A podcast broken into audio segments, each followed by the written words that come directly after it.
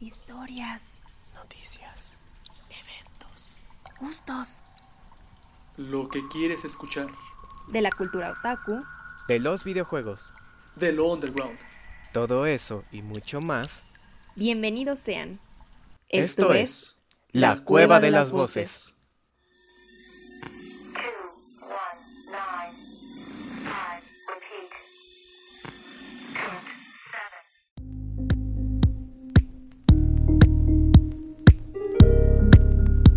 Antes que cualquier cosa, bienvenidos a un viernes más de texto, aquí en la Cueva de las Voces.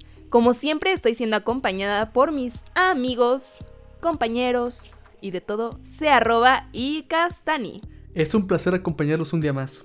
Aprovecho para recordarles que si aún no lo hacen, nos sigan en redes sociales. Pueden encontrarnos en Facebook e Instagram como La Cueva de las Voces. Todos tenemos historias que merecen ser escuchadas. Así que recuerden que si lo desean, pueden mandar sus textos a nuestro correo cueva.voces.gmail.com para que los presentemos en este programa. Así es, arroba. Y el texto de hoy se titula Lágrimas, escrito por Emilio Caroba, a quien tuvimos el gusto de presentar la temporada pasada con El Día de tu Boda. Un saludo grande y apreciamos el reencuentro. Ahora, esta es tercera llamada, tercera. Tercera llamada, comenzamos.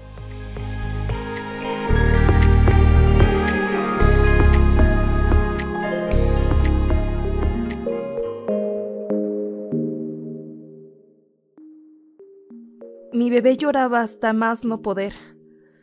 Así eran todas las noches. Era difícil lograr tranquilizarlo. Si no era por hambre, era por suciedad. Si no era por suciedad, era por hambre. Y si no era alguna de las dos razones anteriores, desconocía el motivo.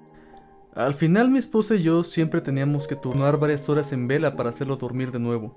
Vivíamos en un pequeño departamento cuando nuestro pequeño cumplió dos meses. Y nunca, nunca, Nunca tuvimos contacto con los vecinos, hasta que comenzaron a incrementar los llantos. todos los días llamaban a la recepción para reportar quejas sobre el ruido en nuestro hogar. Y en los casos más desesperados, Golpeaban la puerta en un intento de obligarnos a callar los alaridos que tratábamos de controlar. Durante las altas horas de la noche. Ay, no era nuestra intención molestar ni quitar el sueño a nadie, éramos jóvenes y tratábamos de cuidar a una criatura inocente. que percibía las luces Los sonidos y, los, movimientos, del mundo, como el tacto de un granizo en todo el cuerpo. Tan pronto sus gritos indicaron una inexplicable molestia, consultamos la ayuda de un pediatra. Por suerte, nuestro bebé no estaba enfermo, ni presentaba dolores físicos. Por lo que nos sugirieron seguir una serie de recomendaciones para calmar su llanto. Abrazarlo cerca del pecho para que sintiera nuestra respiración Sacarlo a pasear en su carrito durante la tarde. y darle un baño relajante antes de acostarlo. Nos aseguramos de satisfacer todas sus necesidades desde el cuidado y el alimento. Sin embargo, Nada parecía funcionar. Siguió llorando día y noche. y todavía más fuerte cuando los vecinos nos amenazaron con llamar a la policía y echarnos del edificio. Así estuvimos un par de semanas. Hasta que mi esposa tuvo una idea. Prepararé todo lo necesario. Un monitor de emergencia, un biberón extra, Y una silla mecedora en caso de que tengas que salir de la cuna para arrollar al pequeño. Se acomodó de lado en el camastro con las piernas recogidas y el bebé envuelto en sábanas frescas en sus brazos. todo va a salir bien. Me susurró mientras besaba su frente y la de nuestro niño. Después de cerrar las cortinas de las ventanas, apagué la luz y cerré la puerta. Madre e hijo durmieron juntos esa noche.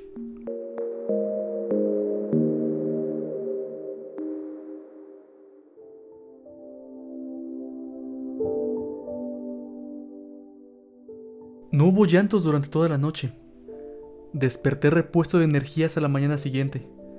Pareció increíble que haya dormido tan plácidamente sin escuchar ningún ruido. La idea de mi esposa funcionó. O al menos eso creí hasta que escuché unos gemidos agudos mediante el monitor. Salí inmediatamente al pasillo y noté que había agua proveniente del cuarto de mi hijo. En cuestión de segundos, Una extraña sensación invadió mi mente y abrí la puerta. La cuna estaba vacía. La frescura del viento levantaba las cortinas y el brillo del sol se reflejaba en el piso, inundado por un estanque de agua que brotaba de los ojos de mi esposa. Sentada en la silla mecedora, traía las sábanas húmedas y abultadas en sus manos contra su pecho, mientras arrollaba una canción para tranquilizar las lágrimas de su rostro.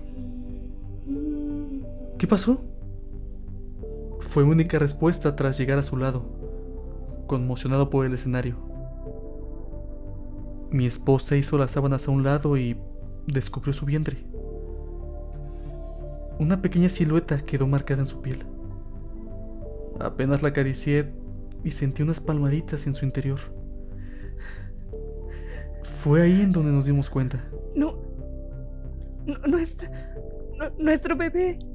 ha- Había. Regresado a la fuente de su madre.